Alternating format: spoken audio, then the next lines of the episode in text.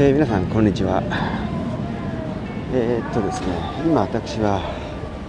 えー、JR 市川駅の、えー、ペデストリアンデッキというか、えーとまあ、アイリンクタウン展望施設の方に向かって今市川駅の改札の方からコンコースの方からそっちに歩いております。というわけでですね、えーと、とイカ市川第156回目の放送ですけれども、えー、本日は2022年の11月の5日時刻は14時、えー、40分の少し前ですね、はい、で実は先ほどですね「イカ市川第155回目の放送をあの収録したばかりなんです、えー、どこで収録をしたかというと、えーまあ、ぜひリストにしてほしいんですけれどもあの江戸川の河川敷でですね、えー、収録いたしました。今日はですね、えーと、まだ今も現在も 開催続いているんですけど江戸ロックですねえ江戸六川ミューという川のミュージアム略して川ミューがですね本日行われておりまして私そこの現場から、えー、イカ市川をお届けしましたけれども本日はえ今はですね、えー、そこの場所を去りまして JR の市川駅の方にやってきてですね、えー、おります。で今からですねあのアイリングタワーの方に向かうところなんですけれどもえー、っとここでですねちょっと先ほど少し時間を逆戻し逆再生しまして、えー、少し前にですねシャポー市川のですね結ぶ場さんの方でですね、えー、市川町ガチャを回しました、え町名グッズ町名アイテム市川市の町名アイテムの、えあるグッズをあのアイテムをですね、えゲットしたわけですが一体何を購入して、え何のガチャを回して何が出たのかについてはこの後ですねちょっとその音声を聞いていただきたいと思うので一旦そちらをリスンしてほしいなと思います。どうぞ。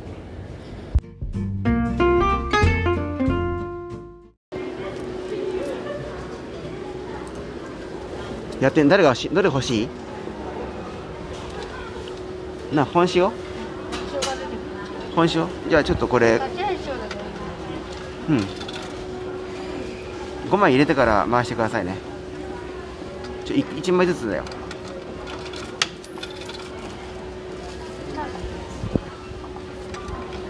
何枚？入れたの？出ました。何が出ました？開けてみな。何だと思う？なんて書いてある？うん本塩、うん、おやったじゃん。説明読んで。なん本塩のせせ狙ってたの。本塩ゲットしてどう？本塩読んでこれ。本塩とはって書いてあるよ。なんて書いてある？読んで。読んでよ。はいはい読んで。何？読んでよ。本塩じゃなくて本塩本塩じゃなくて本塩だよ何？何？行徳市を発祥の地でもある本塩は行徳で製塩が行われていたことを残すために名付けられた地名で本行徳と塩焼きの合成地名だとかみこしや祭りを身近に感じることができる行徳みこしミュージアムがある本塩に遊びにいらっしゃいって書いてあるね。はいよかったじゃないそれ。市川町ガチャ。町名ミニ巾着。第2弾。あこれえっとじゃあそれはもうじゃあはい。中身取って中身取って。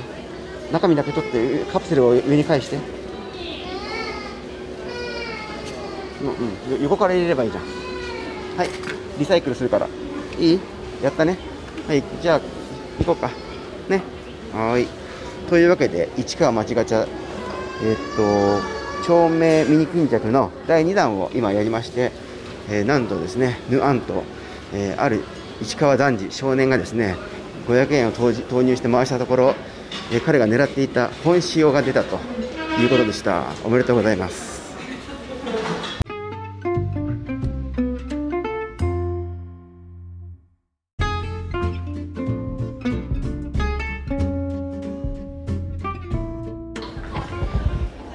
はい、えーと、さっきですね、町町ガチャのミニ巾着のえー、第2弾のですねを回した時の様子を聞いていただきましたが、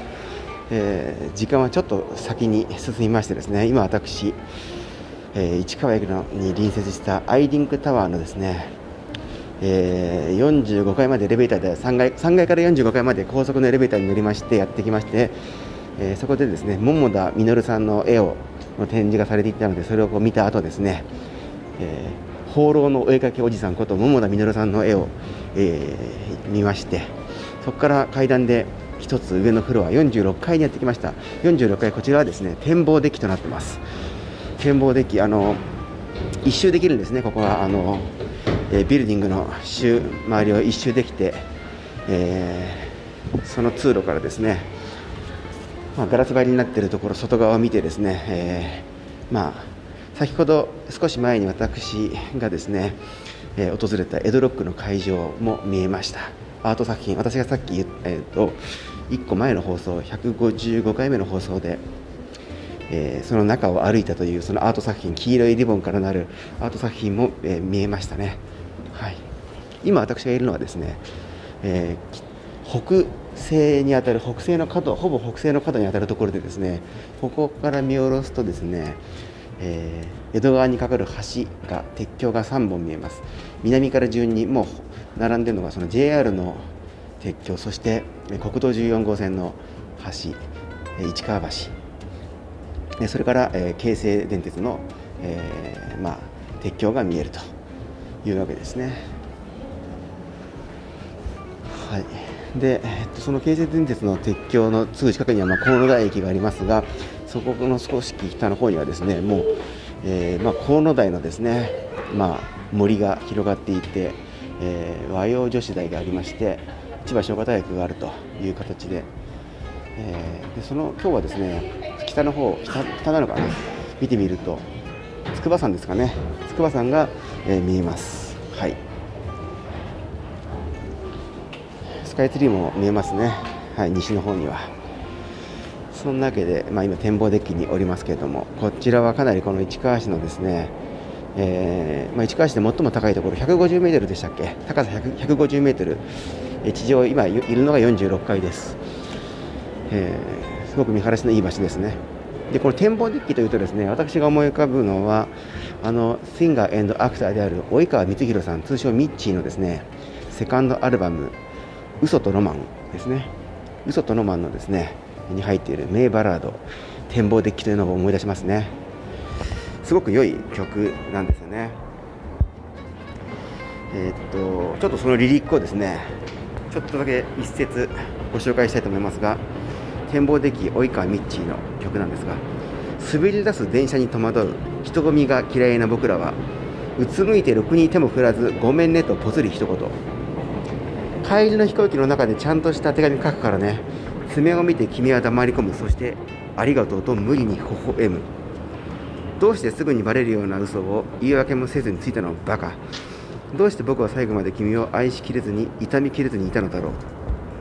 生意気な君が好きだった。そらした瞳にいつでも負けたくないと。弱さがにじんでいたから。切りすぎた髪の分だけ幸せになればいい。よく似合うよ。とてもよく似合うよ。というのが、まあ、これ、えー、この展望デッキという素晴らしい曲のですね、え、多分一番の、リリックなんですが、えー、まあ、この市川市のアイリンクタワーの展望デッキ46階でですね及川道の、え及川光弘さんの名曲展望デッキのことを、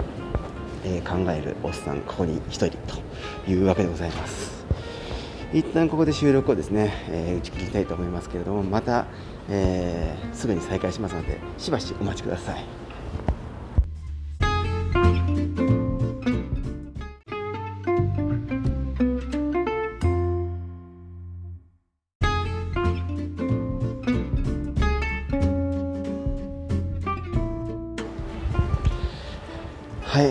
とですね、えー、先ほど私、あのノスタルジー鈴木はですね、えー、市川駅に、まあ、直結しているあのアイリンクタワーのですね、えー、展望デッキの方からいろいろとちょっとお話をしてで展望デッキということで、まあ、そのそこからそのデッキからですね、え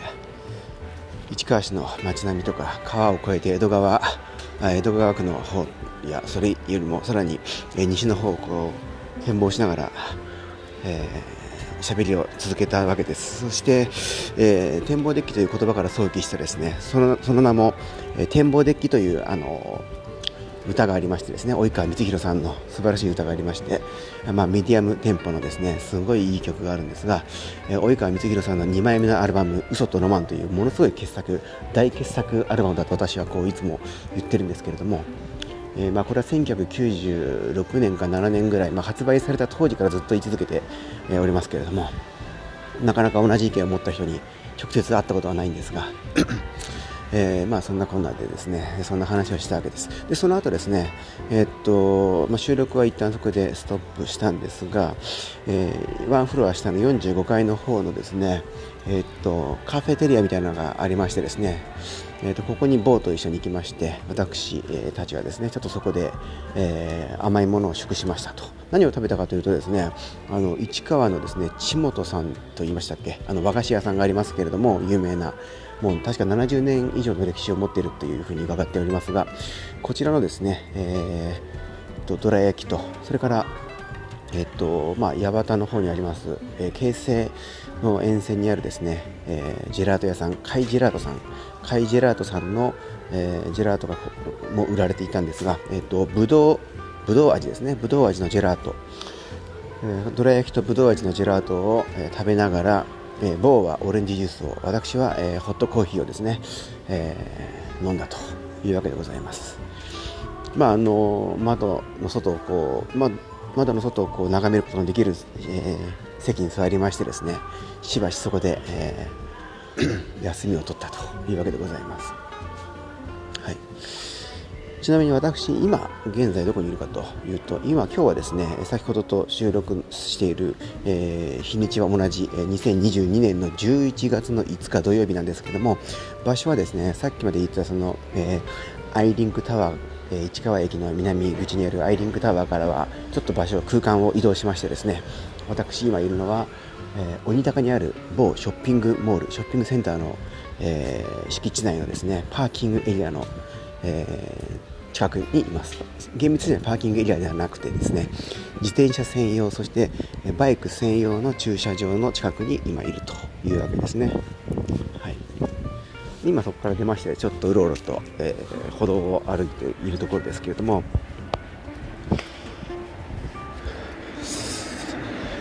そういえばですね、私、えーと、11月の4日ですから、昨日ですね、えー、昨日金曜日なんですが、えーと、夜にですね、レートショーではないんですが、レートショーというのはその、えーと、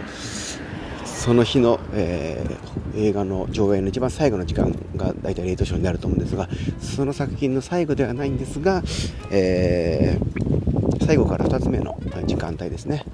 えー、まあ、夕方の、えー、時間帯に上映されたある、えー、韓国の映画を日系コルトンプラザのですね、え統合シネマズの、えシシアターで、えウォッチングしました。なんという映画かというとですね、えこれどうやら韓国のドラマ、え映画のですねあの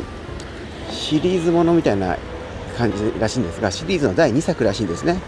え犯罪都市という映画がありましてえー、これの2作目らしいんです。私は実は1作目を見てなくて、えー、今公開されたばかりの2作目を、えー、1作目見ずに見たんですが、まああの1作目を見てないことは全く問題なくですね 非常に、あの面白く見ることができました。犯罪都市ザ、えー、何でしたっけ？ザ・ラウンドアップかな。犯罪都市ザ・ラウンドアップっていう確かそんなタイトル日本語のタイトルになっていたと思うんですが、えっと、あのマ・ドンソクママドンソクさんというですね、えー、主演の俳優さんがもう非常に魅力的なんですけど、えっと、私多分マドンソクさんの作品を見たのもしかしたら初めてかもしれないですね。あんまり記憶にないんですがただまああの本当に見た瞬間にその魅力はその伝わるおっと、えー、今アメリカアメリカ車が走り抜けてきましたね。すごいエンジン音です。さて、えっと、そのマドンソクさんのですね主演の犯罪都市ザ・ラウンドアップという映画がを見ました昨日。あ今ちょうどですね夕方、えっと5時になりまして、えー、メロディーが夕方のメロディーが流れ始めてますね。はい。空はもう結構とっぷりと暮れ始めているというところです。でそのマドンソクさんの映画すごい面白かったんでもしこのイカイチカ今リスンしている方でですねマドンソクさんの、えー、犯罪都市ザ・ラウンドアップが今上映している期間の、えー、であるという場合にはですねぜひあの劇場でウォッチしてほしいなと思います。で私今ですね、え、散歩しながら歩いているの入ってきたのがある公園なんですがここはですね、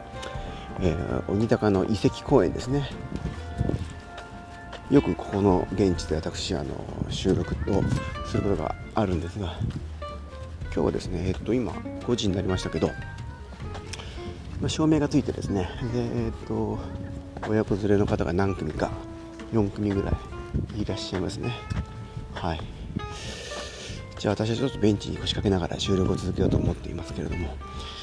まあ、そのマドンスクさんのその犯罪都市っていうのはすごくあの、まあ、タイトルからして分かる通り、うんとまあ、えクライムムービーっていうかいう感じですね。クライムムービーなんですけども、はい、でえっとマドンスクさんっていうのはですねあの非常に、えっと、ラブリーなですね、えー、役者さんだということで通称マブリーと呼ばれているらしいんですね。マブリーと。ラブリーならぬマブリーと。で本当にその魅力たっぷりのですね愛嬌たっぷりのもうまあ、えー、フィジカル面でのその特徴あの体型体格がすごく良くてですねなかなか日本人の俳優さんでなかなかいないようなタイプ、えー、韓国でも多分おそらくこういうタイプの俳優さんはそんなに多く存在しているわけじゃないであろうという、まあ、屈強な肉体を持った役者さんなんですがその素晴らしいその、え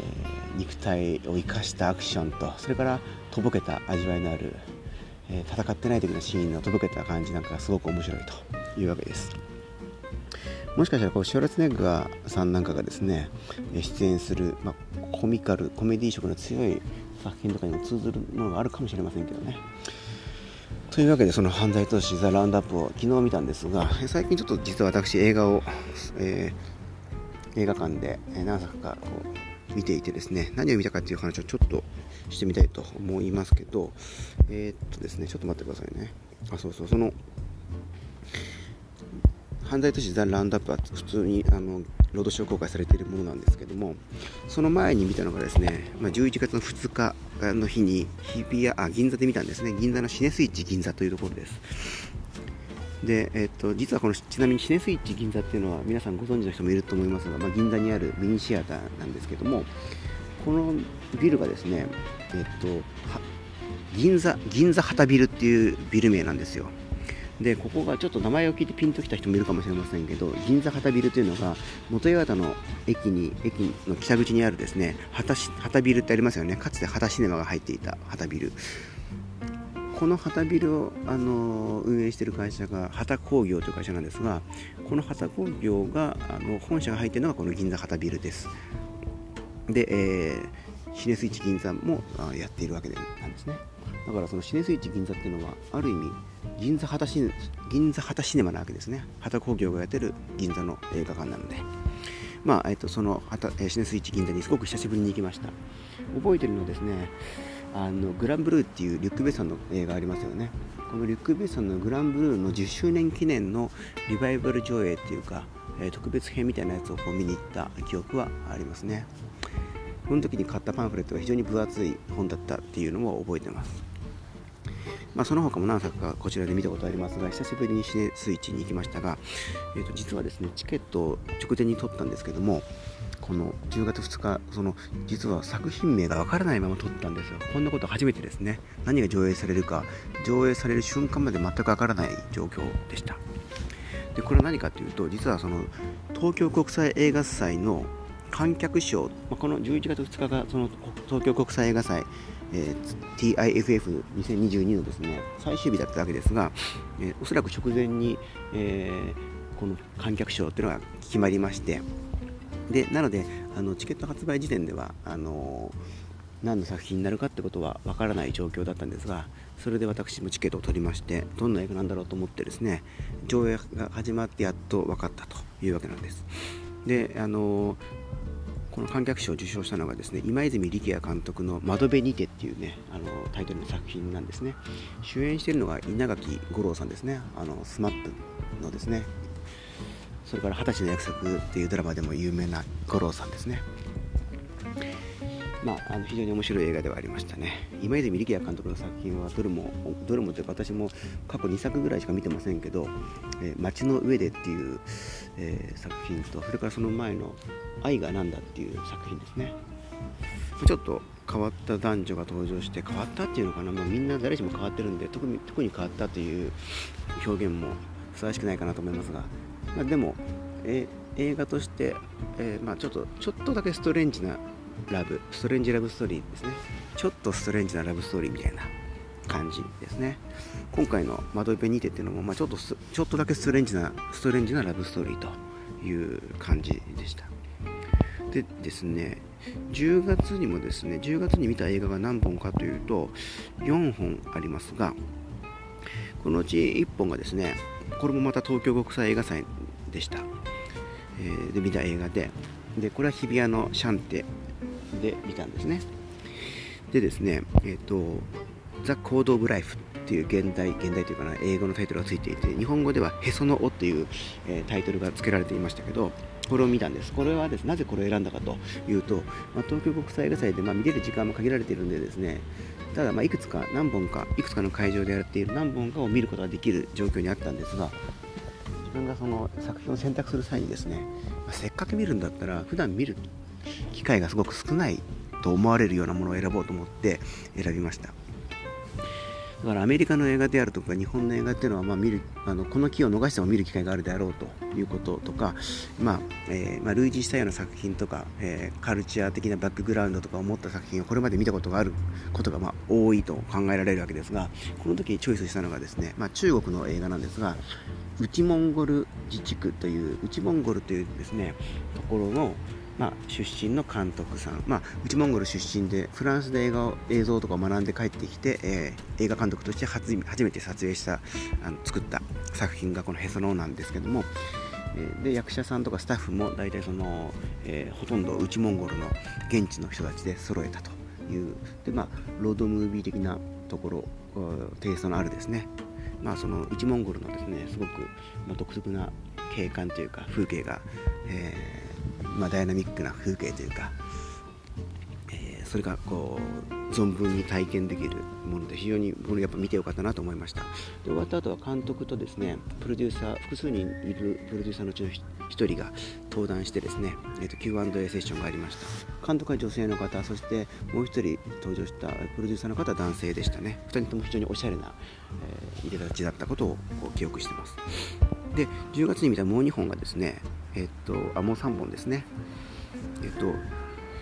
2本がですね、えー、あ、3本、3本ともですね、残り3本はですね、いずれも、え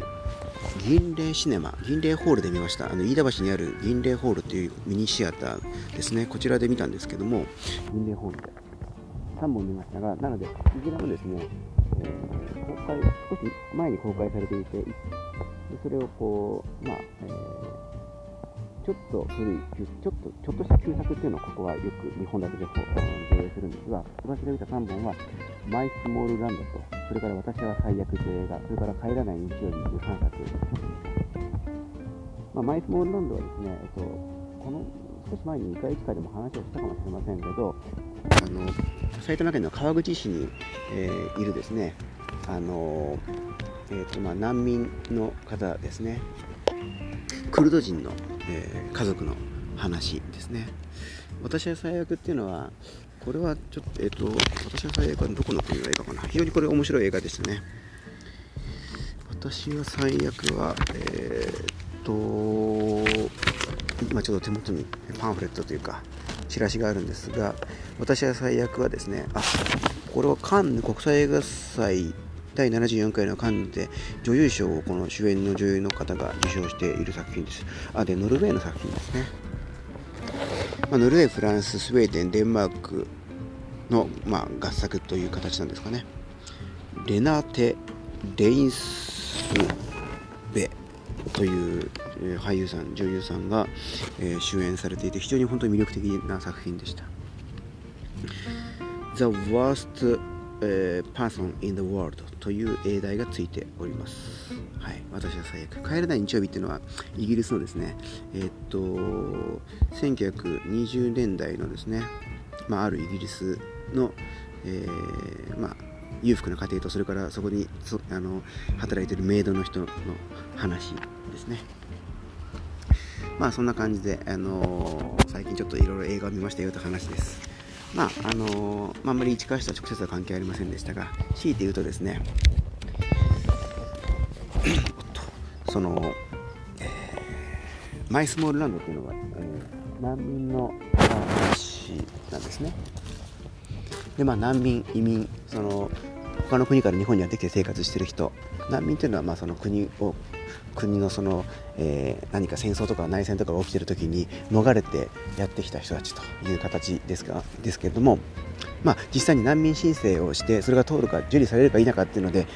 正式には難民となる難民として扱われるか否かって変わってくるわけですが日本はその難民の申請が非常に通りづらいほとんど通らないということで有名なあの国ですね。それから移民に対する、えー、まあ、風当たりも非常に強いというかいうこともこうよく言われてます。入管入国管理局のですねこの法務省の下にある入国管理局にはですねまあ、あの移民の方が、まあ、ちょいろんな理由でそこに入れられてしまってなかなか出られないっていうことが、えー、あるわけですけれども、えーとまあ、川口このマイスモールランドの舞台は川口市埼玉県川口なんですが実際にクルドの方がたくさんお住まいだということですが、えーとですね、市川市もかなりその、まあ、いろんな国の方が住んでいて、えーと、昨年2021年の9月時点のデータですと 103, 103の国地域の人たちが住んでいるとこの市川市には。であの例えばあのミャンマーのですねロヒンギャの人たちも日本に数年前から住んでいたりとかあと例えばウクライナ今年の2月に始まったその戦争ロシアの侵略によって始まってしまった戦争でですねウクライナから逃れてきた逃れてきている、えー、人たちがあの市川にも住んでますけど、えーまあ、そんな感じでですねあの、まあえー、希望して日本にやってきた人もいればその仕方なく日本にやってきて、まあ、市川に住んでるといったような人たちももちろんいるわけですがそういう現実っていうものを、まあ、お話はフィクションですけども非常にあの実際に起こっていることを色濃く反映したような作品これがマイスモールランドということで、まあ、市川市で似たようなことが起きないわけでもなさそうだということ、まあ、市川に限らずですがで、まあ、同じ関東地方のですね東京に隣接したもう川口市っていうのは、えー、荒川ですかね。荒川、えーと、川1本挟んでですね、えー、東京都なんですね。あの赤羽とかその辺と本当橋1本挟んで、えー、東京と埼玉県行き来できると。非常にこのこの橋も登場してですね私もたまたま少し前に、えー、1ヶ月か2ヶ月前にですね某つまり私の子供とえー、一緒にこの橋を渡って東京の方から埼玉の方に行きましたけどもこのマイスモールランドの中でもですね主人公がですねそれからその友達が何度かこの橋を行ったり来たりするシーンがあります。かつて「ドラゴンクエスト1」ではですねあのいろいろこう橋を渡るごとに、えー、その橋を渡って、えー、あちら側に行くとですねより強い 1, 1段階強い強敵が強いモンスターがたくさんいるという設定になっていたわけですね。まあ、走っていろんなそのメッセージ性が込められてその、えー、っとるわけですけれどもこのマイスモールランドでも橋がですね非常に重要な存在として、えー、描かれています。まあ、橋は2つの異なるものをつなぐっていう意味合いもありますよねなので、まあ、2つの国とか、えー、いろあのなんか2つの異なるものを、まあつえー、違う存在なんだけどつなぐというその意味を持っていたりあるいはそこを渡れなくなるってことはどういうことなのかとかそういう あの意味合いが込められているんじゃないかなというふうに思いながら、えー、映画を見ました。はいえー、っとちょっとこのですね、イカ市川、この今回はですね、えー、市川駅周辺で、えー、シャポの市川のシャポでですね、町ガチャを回して、えー、本塩というですね、あの場所の本塩という町の、えー、町名アイテムをゲットする瞬間であるとか、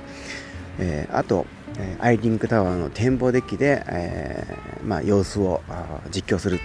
といったような、えシーンもありましたけれども最後はここ鬼坂の、えー、と遺跡公園で、